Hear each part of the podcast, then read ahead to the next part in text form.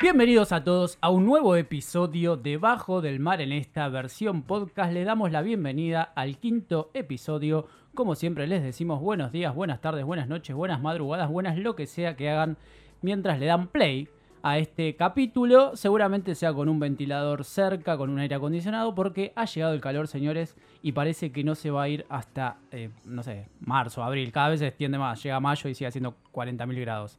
Facundo Martín, bienvenidos a este programa hecho en Bermudas, porque el calor así lo requiere. El calor así lo requiere y ya hemos dicho en episodios anteriores que la temporada de Bermudas se había inaugurado, creo. Se inauguró hace tiempo. Con trompetas, Terminé, saxofones terminé y cayendo. trombones. Yo decía que no, Claro, pero terminé cayendo. Yo la semana pasada ya lo llevé al trabajo, tipo como que esta idea de la Bermuda, ya bueno, Eso, es ojo. momento de ir al laburo. Bermudas y el trabajo. ¿Se puede ir en Bermuda al trabajo? Depende del laburo. Calculo de Martín que No, trabaja yo en había no dicho, puede. habíamos dicho en un programa Bien. anterior que no, no es se cierto puede. eso. Yo que Yo trabajo en un taller no puedo tampoco. ¿Tampoco podés? Y no, la cuest- vos Te fuiste podés a la escuela técnica, te podés lastimar, no puedes Se, ir...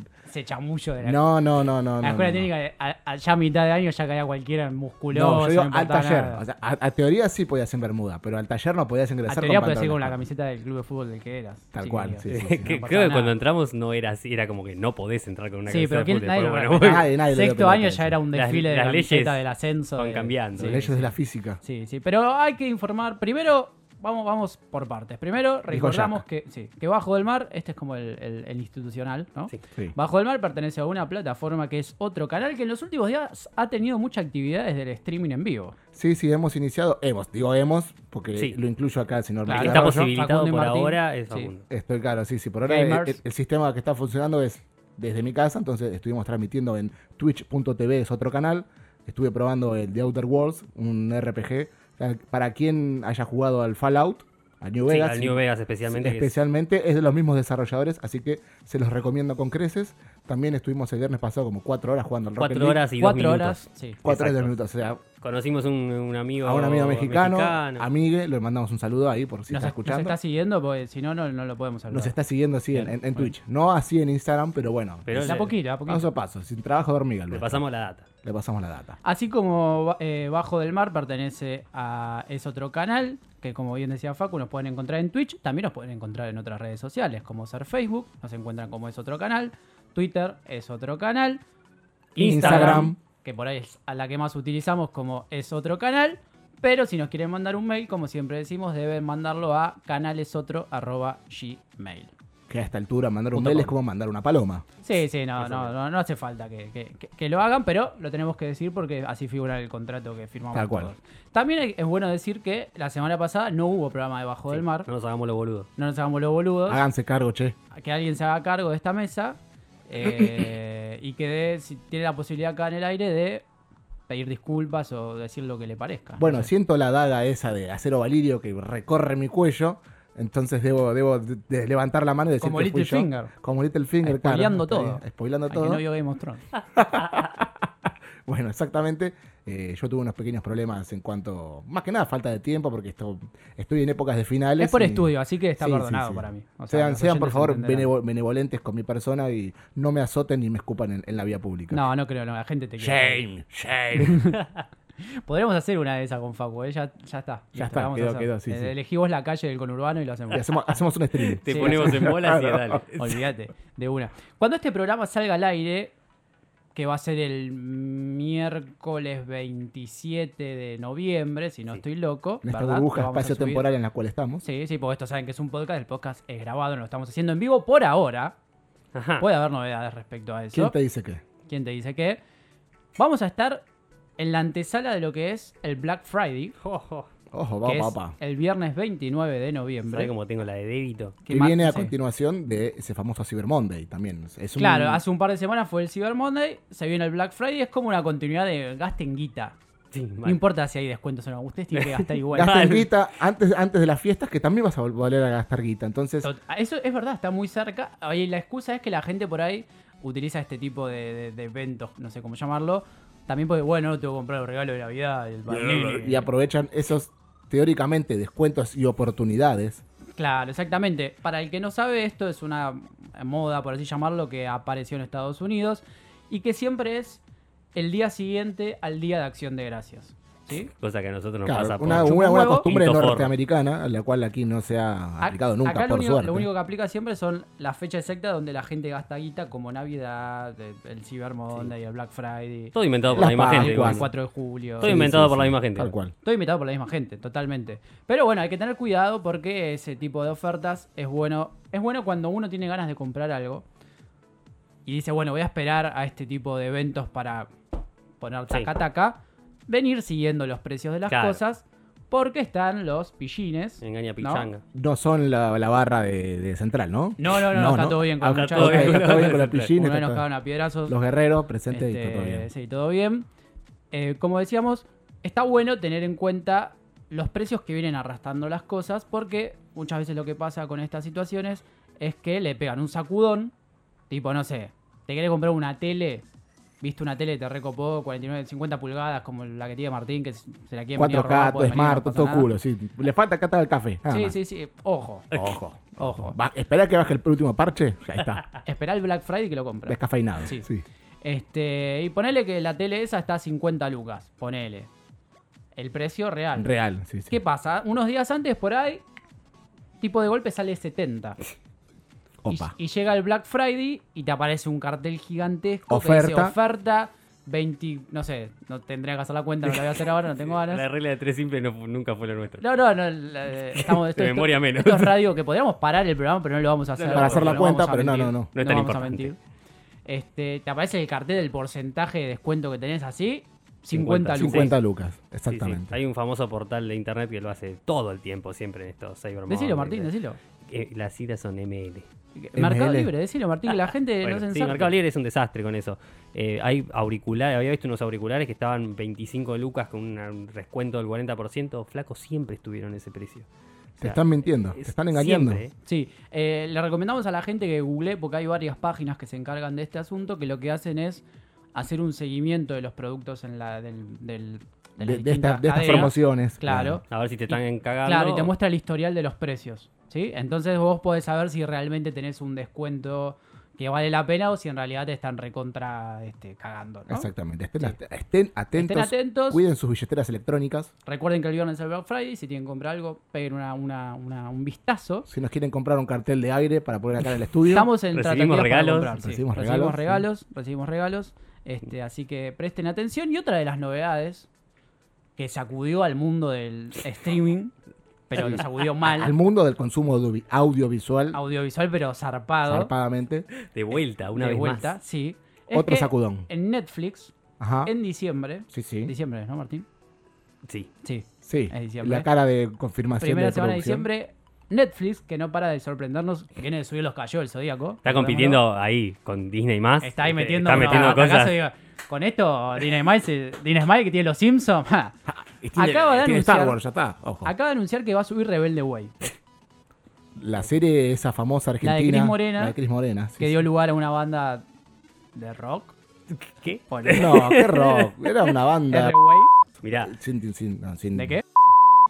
De, eh, Eh, si pudiera pasar música, te Deconstruite. pondría ahora la música ripiada directamente del CD.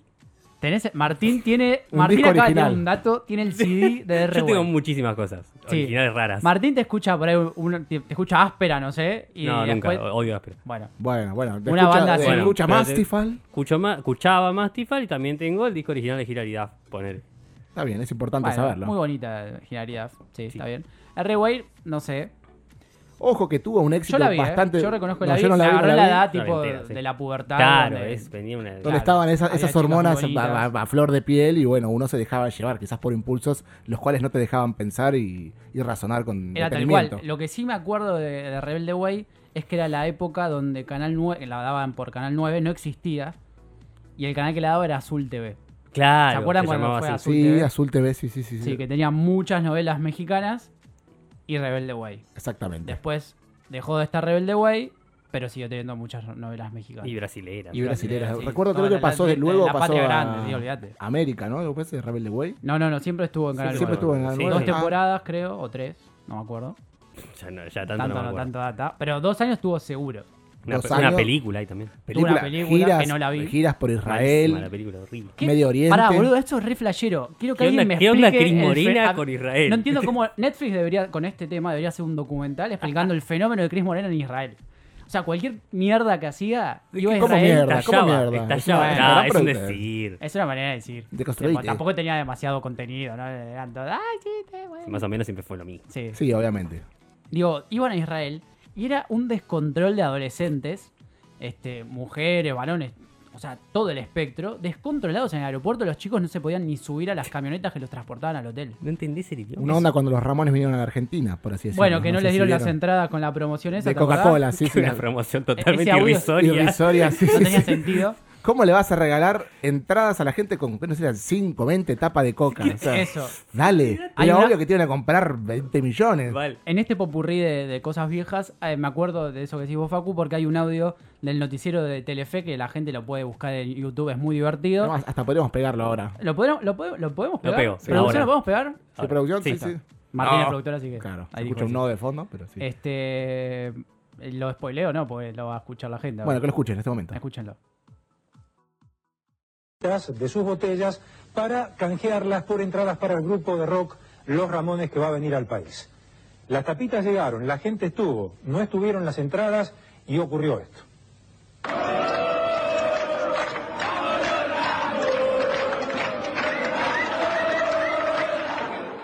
Gracias. Ya lo escucharon.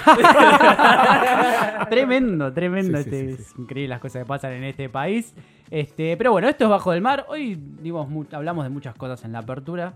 Sí, se Este, fue todo por las ramas. Sí, se fue todo por las ramas. Terminamos, empezamos hablando del Black Friday, Black Friday Sí. y terminamos hablando de los Ramones. Explícame para qué escribo un guion. Sí, es verdad. Sí, Facu está con el tema del estudio del guion. Al pedo. está Al pedo, al pedo. No es necesario. 14 páginas para la apertura y nada que ver.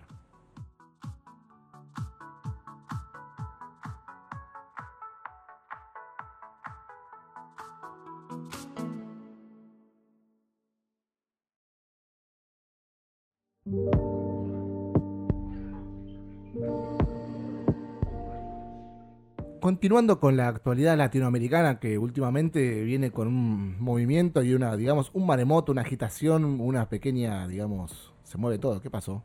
Terremoto. Terremoto. Ah, sí, era, era por eso que se movió la Se mesa. movió la mesa también. Se movió la mesa. ¿Vos sabés que hubo, hubo un terremoto hace unos días en Mendoza que se sintió acá en Buenos Aires? Ni me enteré. Nunca me enteré, claro. Seguramente estaba durmiendo. Regresando al maremoto institucional, más precisamente en Bolivia, el cual, como todos creo, ya estarán eh, enterados. Sí. Sí, ¿no? Estimo que ya a esta Sí. altura de partido, en Sí. este mundo globalizado de redes y demás, todos estarán al tanto de que Evo Morales ha sido derrocado. Sí, hubo un golpe de estado. Hubo un golpe de Estado. Punto número uno, vamos a dejar en claro que Bajo del Mar opina, afirma y completamente denuncia el golpe de Estado. Sí. Boludeces no. Boludeces, Sí, ¿no? Tal a, cual. a mí me- allá a esta altura, tipo, me parece Sí, sí, es totalmente ridículo. muy ri- ridículo discutir, o sea, llevar la- el, el- el punto de la discusión a si hay o no un golpe de Estado, solamente porque la gente piensa que si dice que es un golpe de Estado es, por lo menos acá en Argentina, es kirchnerista o esa pelotudez porque Evo Morales es amigo de Cristina. Muy muy republicana Por, la- esta- la por estas cuestiones de la muy patria pelotudo. grande. que- Muy pelotudo. Claro, Discúlpeme no, no, a los que están escuchando y se sienten... ah, Aludido. Aludidos. Aludidos. Sientas aludido porque usted, usted es un pelotudo pelotuda. Sí, sépalo. Pelotude. Pelotudo, Ahí está. Seamos inclusivos. Entonces, regresando al, al país tras, no, trasandino, ¿no? Norteño. Me me quedé con el capítulo anterior que hablamos de Chile y estoy con el trasandinismo a pleno.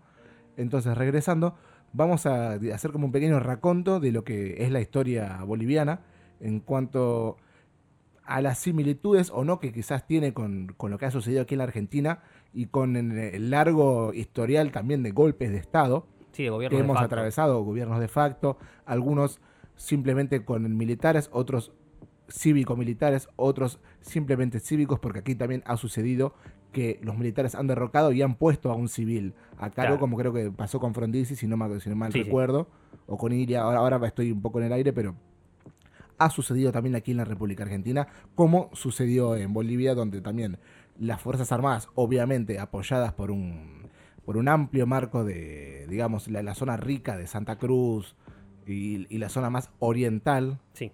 de Bolivia, los Sí, los acomodados de Bolivia. sí, sí, la, la parte más, más adinerada. Los que ellos mismos se denominan como los blancos de Bolivia. Claro, eso también es muy raro, porque uno aquí tiene, Sin o sea, caer. sin, sin caer en, en- en- en el, el racismo y qué sé yo, uno tiene la imagen de- del pueblo boliviano indígena, Claro. como quizás se ve en, en Jujuy, porque digamos, esa zona de Jujuy, Salta, son personas que quedaron, alguien trazó la línea y quedaron de este lado, pero en realidad es un mismo pueblo, es una misma Es la misma comunidad, la misma raza. Digo, no, no, no, no, no es que ellos son diferentes, Sí, son, son, de- personas, son descendientes de pueblos originarios tal cual, del Eh, altiplano. que justamente, volviendo ahora a la actualidad, al margen del- del- del- del- del- de la línea temporal que, estamos, que vamos a hacer, es lo que desprecia al mismo pueblo boliviano, incluida nuestra esta susodicha que ha sido, eh, se ha auto- autoproclamado como eh, presidenta de, de- de- de Bolivia, ¿no? O sea, Sí, un milico le puso la banda a eso. eh, claro, Vamos. bueno, eso es la mejor imagen para, para los que todavía dicen que no es un Claro. golpe de Estado, bueno, dale. Este, Le puso la mm, banda luego de que un congreso sin quórum le diera Eran la, Te 10 dijera, sí, personas. sí, personas, claro. 10 personas. No sé si eran 10 personas en realidad. O sea, ya ahí, nada, Pero ya está dos dedos de frente y darte cuenta de que Está eso raro no es, no es constitucional, no es legal. Bueno, lo que veo es como que hay un problema bastante marcado de justamente de racismo en Bolivia, donde la parte esta que, como bien eh, nombraba Facu, que pertenece quizás a la parte más oriental de, de- de Bolivia, siento un desprecio zarpado por lo que es los pueblos originarios de, de- de- de la zona, digamos. O sea, los discriminan, pero a niveles muy zarpados. Claro, que pasa que imaginen que allí en Bolivia, no como aquí, o sea, aquí imaginen que estuvo Roca y Roca se llevó puesto a todo mundo. Tac. Entonces aquí quedaron las, lo que sean los pueblos originarios, han quedado reducidos a nada, a, a pequeñas comunidades que están perdidas en el medio del campo y no tienen mucha visibilidad. En cambio en Bolivia no funcionó de esa manera, ya que muchos de los pueblos originarios justamente del Alto, en, la- en las zonas de, justamente del Altiplano, de La Paz, ellos se mantuvieron como, como comunidad, como raza, como, eh, ¿cómo se dice? Sí, sí, como etnia, es, esa era la palabra que quería utilizar. Sí, pero incluso hasta bien entrado el siglo XX seguían siendo eh, mu- muchas de esas personas esclavos de esa oligarquía que nombramos de Bolivia a cambio de, no sé, un plato de comida. De Chirola, sí, sí, Sí, sin el más mínimo derecho laboral de nada, tipo, eran esclavos directamente.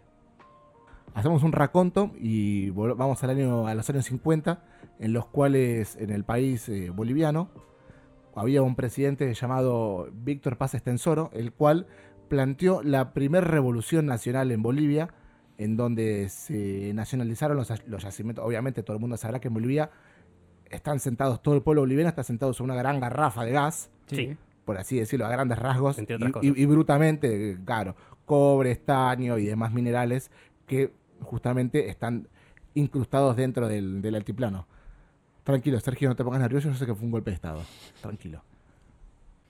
Bueno, dentro de esta revolución y, y estos nuevos aires que le trajeron mucho mayor progreso al, al pueblo boliviano, instauró el famoso Código de Educación Boliviana, el Código de Seguridad Social, la Ley de Sufragio Universal. Imagínense que, que allí, como en Argentina, no existía el voto universal obligatorio. Sí, es algo que hoy en día está como muy... eh, Sí, ya está instalado. Está recontra instalado, pero convengamos que acá en Latinoamérica es, es como un derecho adquirido recién a mitad del siglo XX, o sea, muy Tarde. atrasado. Es muy retrasado. También se creó la Central, Obler- Central Obrera Boliviana, que sería la CGT de aquí. No sé si estarán los mismos gordos, estará el gordo Moyano, pero mantengamos la ilusión de que las centrales obreras, la ilusión no, no, porque realmente son eso, son la conjunción de la organización de la masa obrera Totalmente. que se une para luchar en contra de- del, capital Del capital. y de la fuerza de la, de la patronal. Luego de esta, de esta sucesión, de, de- de esta sucesión, no, de, de esta revolución en el cual generó cierto, cierto cambio, más allá de la connotación negativa que tenga esta palabra en estos días, que le trajo un progreso y una evolución, un paso hacia adelante al pueblo boliviano.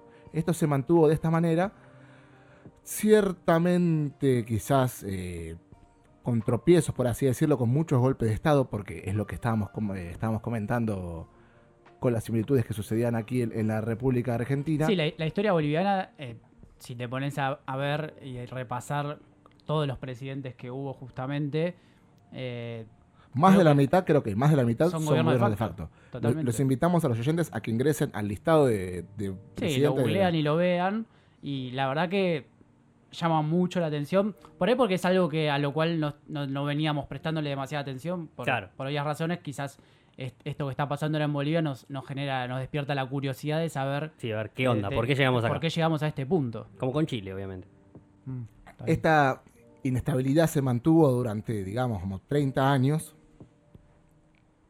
hasta la llegada de, de un muchacho llamado Gonzalo Sánchez Lozada, Buen nombre. buen nombre, alias Goni, el cual él era un muchacho boliviano, pero a diferencia del resto de sus compatriotas, era una persona que estaba criado y nacido en Estados Unidos, ya que su familia, eh, o sea, su padre era el embajador boli- boliviano en dicho país, Claro. entonces tenía una formación gringa, hay que decirlo. Tenía una formación y un acento. Y un acento, y los invitamos a que busquen los videos de No, este muchacho. Es un chiste Es todo. un chiste diciéndole, yo he recorrido casi toda Bolivia. Sí, la verdad O que sea, parece un gringo chiste. presentándose como presidente de un país latinoamericano es algo extraño. Es una linda metáfora Sí, igual, ¿no? sí, sí. Verlo Me desde- si encanta, lo me pensamos encanta, bien sí, es como decir... Como el exceso sí, de la impunidad. Me voy a hacer una remera que diga eso mismo. Bueno, este muchacho, como si recordaron en los capítulos anteriores que hemos hablado de, de Chile y esos Chicago Boys que venían con la escuela del, del neoliberalismo, Sí, esta nueva exacto. idea de que el mercado se autorregule solo, esa famosa ilusión, De disminuir la intervención del Estado, ¿no? exactamente,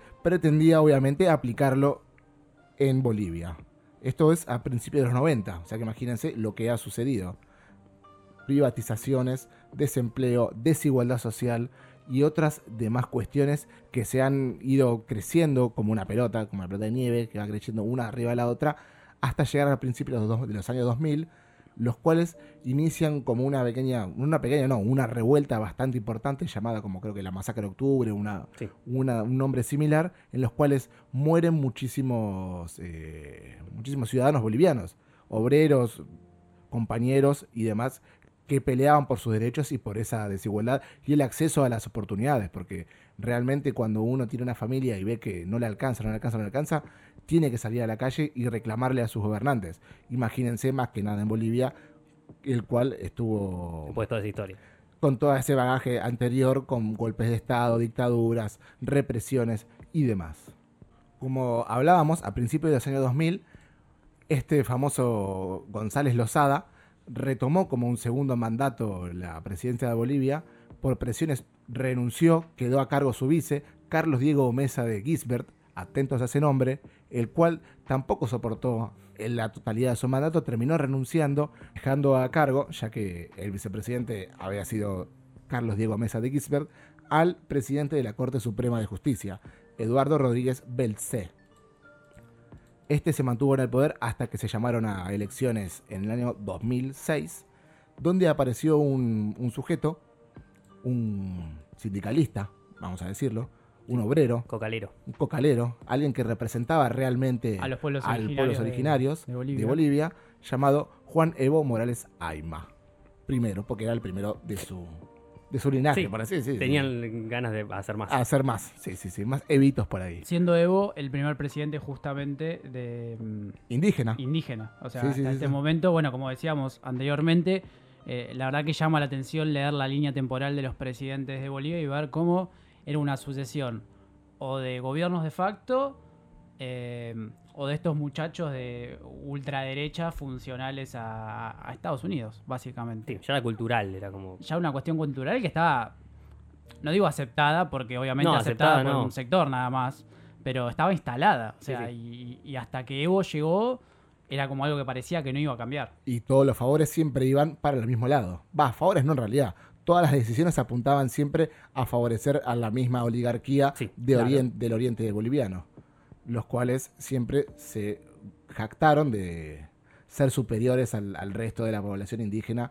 del pueblo boliviano. Entonces, Evo Morales se mantuvo en el poder durante una X cantidad de, de mandatos, creo que fueron tres mandatos, luego de una reforma constitucional que le permitió ser reelecto, hasta estos últimos días, en los cuales, si bien hubo un, como una nebulosa, por así decirlo, en los cuales había quienes decían que hubo fraude, otros que hubo irregularidades, hay que marcar esa diferencia, no es lo mismo decir Sí, textualmente en el, el documento oficial dice irregularidades, nunca se habla de fraude. Exactamente, en el texto de la OEA, si no me equivoco, de la. Organización de Estados, de Estados Americanos, la cual está un poco Siempre, bastante sí. desprendida de, del poder eh, yanqui. Sí, digamos también que eh, lo que, lo, que- lo que pasó en cierto punto es que, o sea, Evo Morales al margen de estas, de estas irregularidades, no las- en las elecciones, digo, quizás en este proceso de, de- de mantenerse en el poder, eh, etcétera, lo votó la mayor cantidad de Sí. gente, o sea, casi que le sacó, lo que, se, lo que se puso en discusión en las últimas elecciones es si llegó al 10% de diferencia Para la para primera ganar vuelta. en primera vuelta y no ir a, a un balotage, digamos, ¿no? Claro, bien lo que Este- marcás ahí, o sea, no es que sacó un 30%, un 20%, Claro. sino la mitad del pueblo boliviano lo votó. No Exacto. llegó a que sacar quizás o no, o sí o no, no, nunca va a quedar Sí. claro, nunca lo vamos a saber a esta altura, de si sacó esa diferencia de 10 puntos para no llegar a segunda vuelta. Acá lo interesante para remarcar es que a partir de la denuncia de la oposición, eh, de, de un supuesto fraude y de la intervención de la OEA, es que Evo aceptó volver a hacer las elecciones. Claro. O sea, Dijo, bueno, está bien. no es que a dijo, no, tanto". bueno, qué sé yo, no, aceptó volver a hacer las elecciones y aún así eh, siguieron las presiones hasta que el, el jefe de las Fuerzas Armadas lo invitó a, a que Le renunciara. aconsejó Lo que- invitó a Entonces- retirarse, no, como cuando te entonces, sacan del boliche. Para mí está así, bueno claro. como para reflexionar un poco y pensar realmente qué es lo que se estaba buscando. Si realmente se buscaba una elección transparente, por así llamarlo, si esa era realmente su, su intención, o lo que estaban buscando prácticamente era destituir a Evo porque no les convenía a, cierto, a cierta parte de la población y de otros países también. Y qué particular que el principal opositor haya sido un ex vicepresidente electo, el que esté fogoneando este golpe de Estado y la destitución de un presidente elegido democráticamente. Que, que terminó quedando en un segundo Sí, plano, totalmente. pero mal. Totalmente, O sea, el, sí, el sí, que sí. tomó tipo la, la, la posta, digamos, ahí fue este muchacho impresentable. Camacho. eh, Camacho que anda eh, con la Biblia para todos lados diciendo que Dios tiene que volver a Bolivia. esto de lo que habíamos hablado también hace un par de programas, la- los evangelistas metiéndose en la política zarpado en Bolivia, Desde Bajo del Mar apoyamos la como ya pasó en separación, Brasil. como ya pasó en. Brasil. la separación del Estado y la Iglesia. La Exacto. Iglesia y el Estado, asunto separado. Sí, sí, la iglesia sea la, la que sea.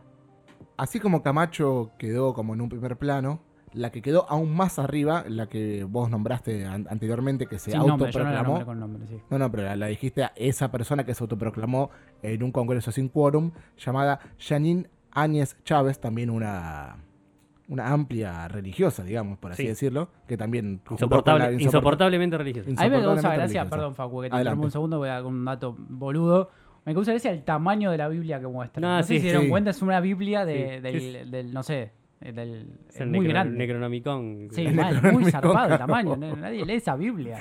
No, no es, de No, adentro no, no, no, debe decir no, nada de la Biblia. nada. Te guarda, te guarda el whisky. Receta de cocina, claro, Sí. tienes un- un- una licorera ahí De Blanca. Cota, sí. la receta de Blanca Cota y otras grandes recetas que se están disparando o dispersando por las redes son las recetas que dispersan el pensamiento de la comunidad, de la sociedad, las cuales dicen que en Bolivia no hubo un golpe de Estado. Y eso lo vemos día a día en cualquier canal de TV, en cualquier dial de la radio, en cualquier portal, de noticias.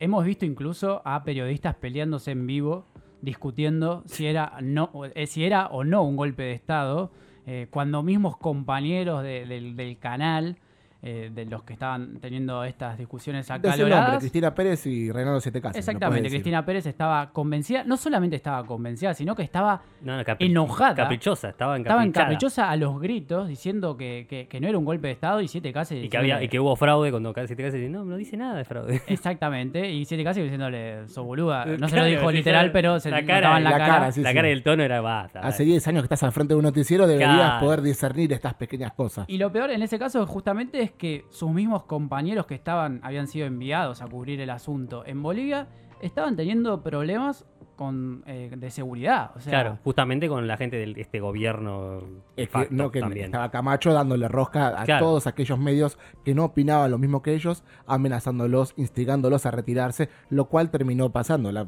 gran mayoría de los medios argentinos terminaron refugiados dentro de la embajada, esperando ser eh, exiliados, por así decirlo, o sea, volver al país para mantener su, su seguridad. Y ni hablar de todas las imágenes que, como pasa siempre, en los medios de comunicación no, no, se, no se pueden visualizar y uno termina que recurrir. Ya esto lo hablamos eh, con el caso de Chile, pero está bueno remarcarlo. eh, en la importancia de las redes sociales para entender realmente lo que pasa a partir de la información, los videos o los audios que, que- que que comparte la misma gente que Sí. está viviendo ahí.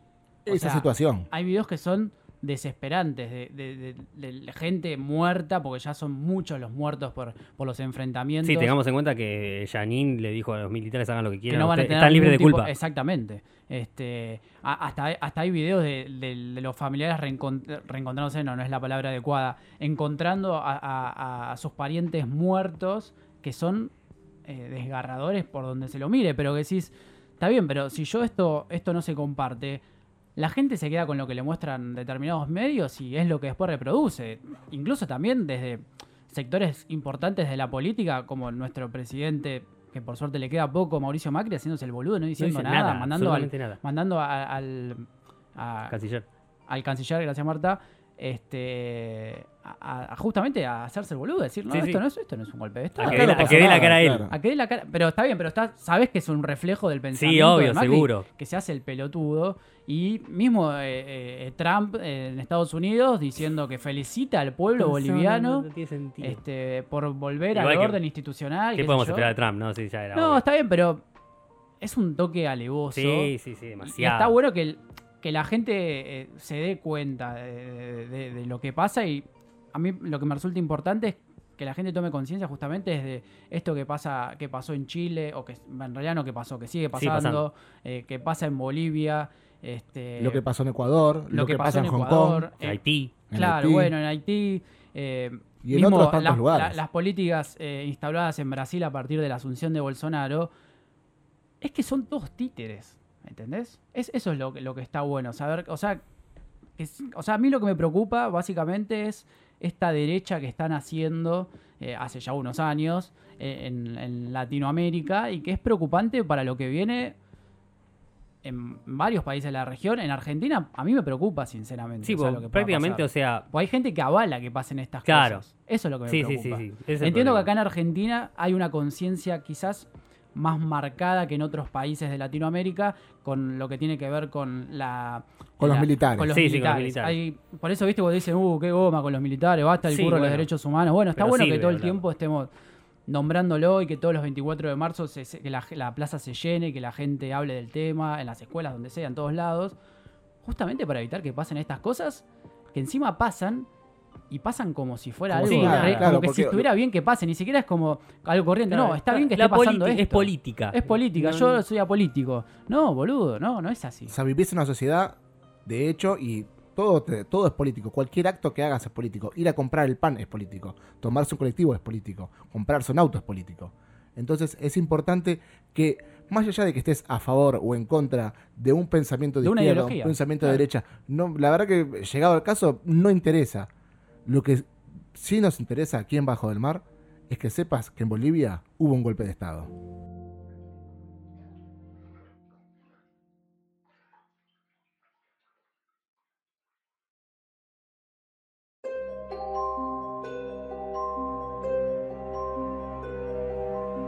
Volvió Bajo del Mar y volvió el cine. Estamos ya casi llegando a verano, el calor de mierda este que pareció de repente. Cuida tus palabras, que nos va a. Sí, los amantes el, del- el ENACOM en este caso. ¿Funciona Elena el ENACOM todavía? Sí, sí, sí. Ya dejó de ser el Confer, dejó de ser el AFCA y ahora es el Ah, ENACOM. Sí, sí. El ENACOM. ENACOM. El ENACOM. Hablando de verano, vamos a hablar de la película Midsommar, Muy bien, que Martín. en sueco significa pleno verano, una cosa así. Sí, algo así. Traducción literal. Sí, sí. Es del 2019 y es de el muchacho este Ari Aster, que es su segunda película. La primera fue Hereditary. Perdón, yo me voy a poner de pie en este momento. Está de pie. Yo voy a realmente voy a de levantar el, el- el El micrófono y voy a decir abiertamente que me gustaría que la gente opine si quiere que hagamos un programa de 24 horas en vivo hablando de Hereditary. Gracias. Se vuelve a sentar. Sí. Espero que él hable todo, la mayoría del Sí, no, yo del tiempo. claramente no voy a participar No tengo programa. problema. Facundo no porque tiene miedo. Exactamente. Exacto, yo la vi. y Me gustó más esta. Lo, A mí lo digo, también, ¿eh? lo digo desde ahora. A mí también. Pero bueno, estabas hablando de Midsommar, Martín. Tenemos la historia de Dani, que es una chica que está interpretada por Florence Pugh o Pug. Pop no sé cómo no, tampoco. Pugh. Pug. Pugh, dice ahí.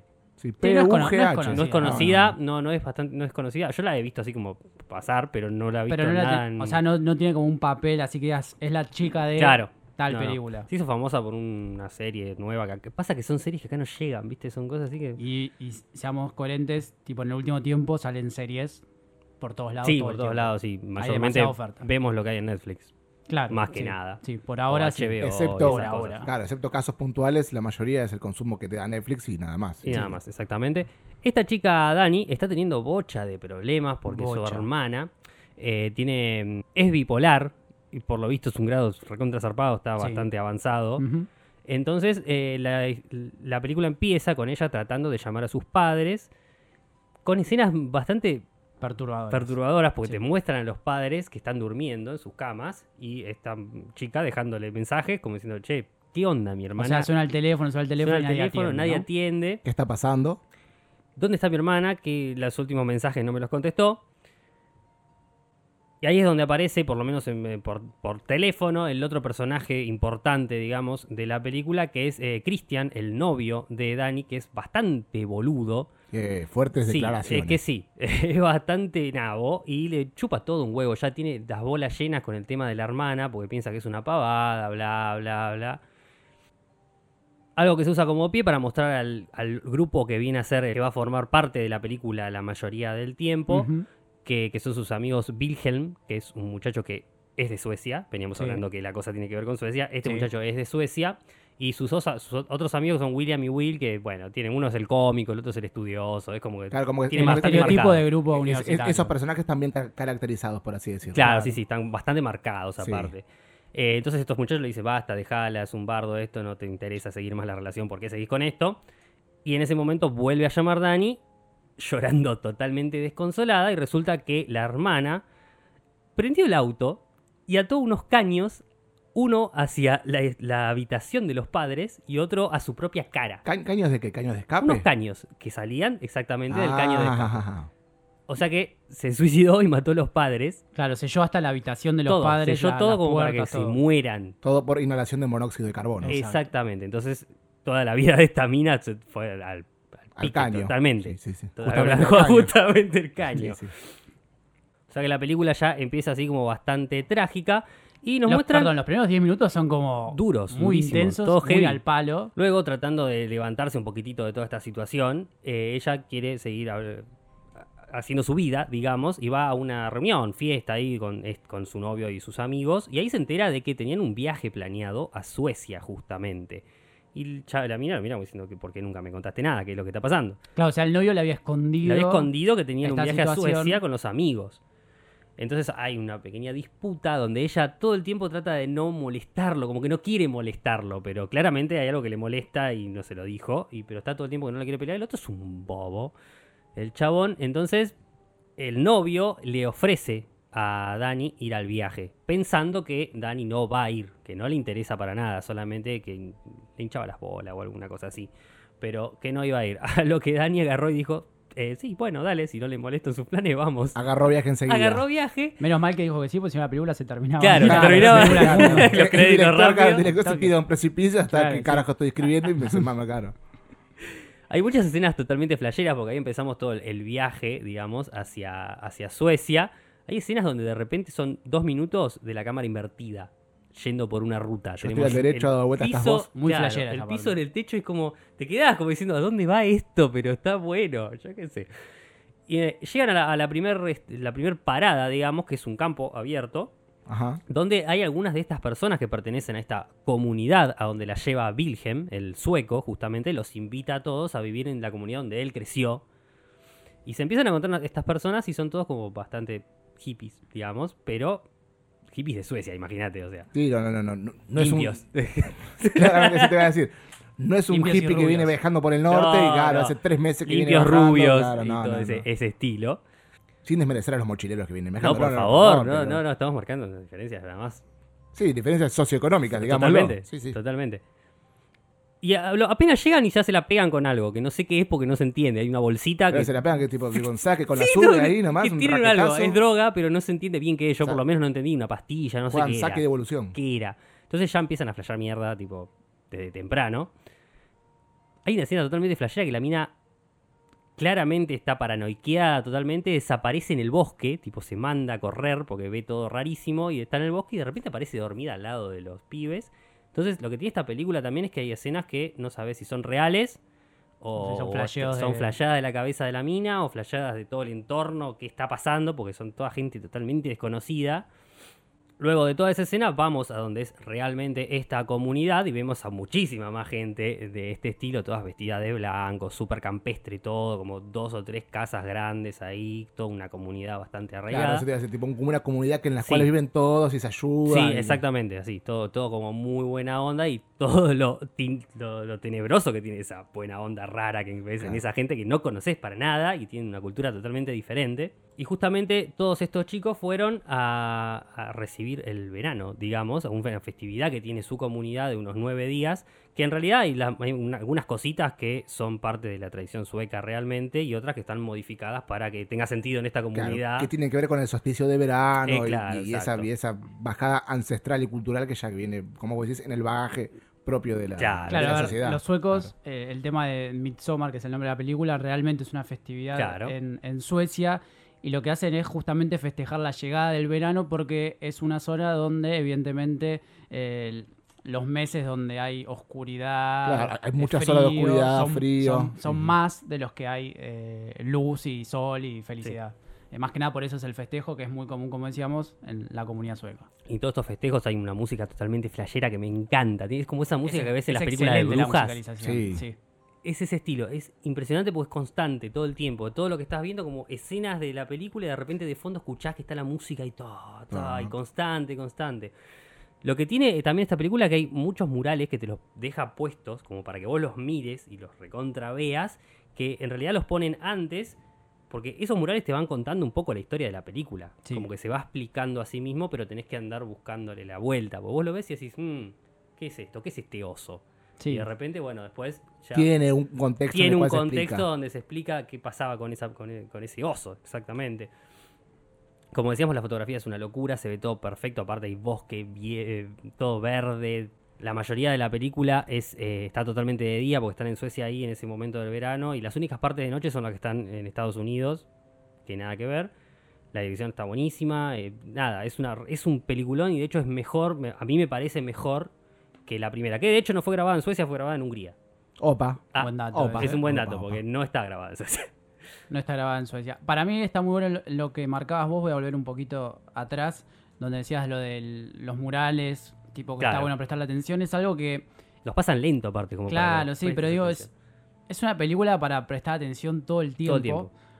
Porque creo que es como una característica, más allá de que tiene dos películas nada más del director, porque Hereditary, que me parece una película por ahí, por ahí desde el entendimiento un poco más compleja, tipo en cuanto a la historia que te cuenta, eh, es una película que si vos le prestás eh, mucha atención a cada detalle, es más, si la ves más de una vez, Sí. terminás descubriendo cosas que en la no primer viste, sí. vistazo no viste. Esta me parece que, o sea, habiendo visto Hereditary antes y sabiendo cuál es la, la manera de filmar quizás de, de- ¿cómo se llama? El, el- Ari Aster. Ari Aster, eh, es un poco más, más lineal, digamos. O sea, es como que está más explícito las cosas que te van mostrando y vos decís, bueno, esto por algo me lo están mostrando. Claro. Sí, sí, sí. Este, Y hay muchas de esas cosas, por eso está bueno prestarle atención. Es una película que dura como dos horas y veinte, qué sé yo, la versión Ah, que se estrenó en el cine. Sí, después hay otra de 2 horas 50. Claro, que es la versión del director. Eh, recordemos que esta película en realidad en Estados Unidos se estrenó hace varios meses. Sí, muchísimo. Eh, y acá llegó primero vía Torrent, por supuesto. Y en Argentina se estrenó en el cine el 9 de noviembre, la primera semana Claro, de, sí, de- ya de no creo que noviembre. Este, no creo, porque de hecho se estrenó en muy pocas salas con Sí. horarios re de mierda.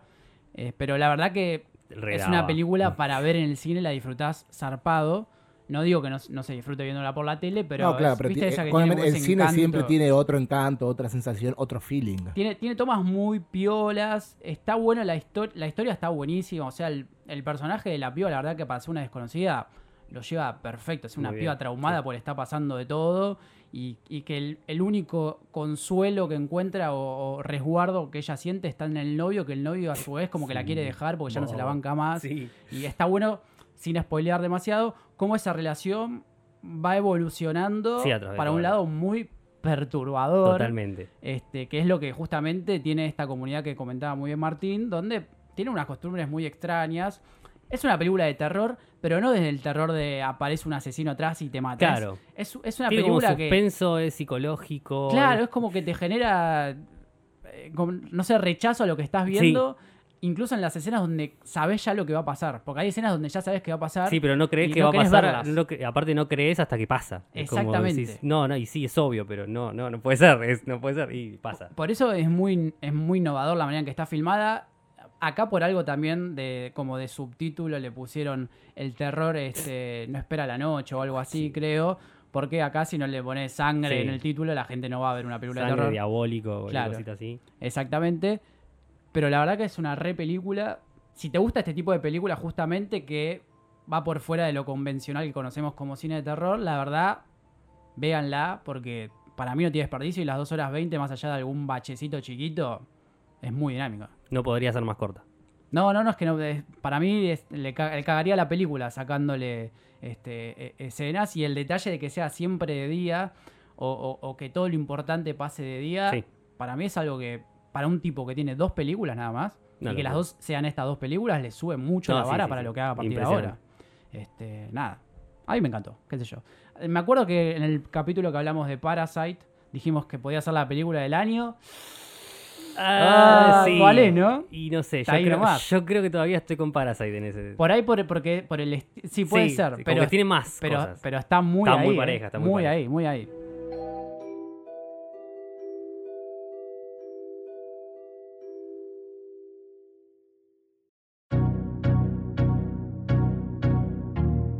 Y llegamos al final del quinto episodio de esta versión podcast Debajo del Mar. Les agradecemos a todos la compañía y les recordamos, aunque seamos un poco gomas, que este programa este pertenece, sí, un poco, sí, perdón, a la plataforma Es Otro Canal. Nos pueden encontrar en nuestras distintas redes sociales, Facebook, Instagram y Twitter como eh, Es Otro Canal. En Twitch también como Es Otro Canal, ¿verdad?